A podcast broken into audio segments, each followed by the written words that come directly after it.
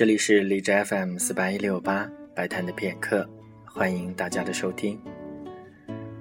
关于舒伯特未完成交响曲的第四乐章，部分音乐学家认为被他采用在了他的戏剧配乐《罗莎蒙德》里面去了。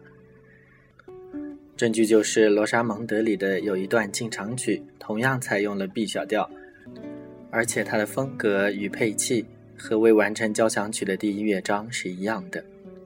不过，不管再怎么说，1865年未完成交响曲首演时，喜欢骂人的评论家汉斯利克就只听到两个乐章了。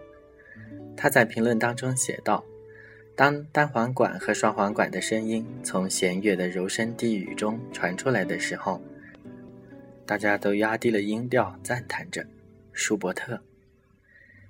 在最后，汉斯利克特别强调，这是舒伯特最美的音乐，也是瓦格纳所不曾梦见的音乐。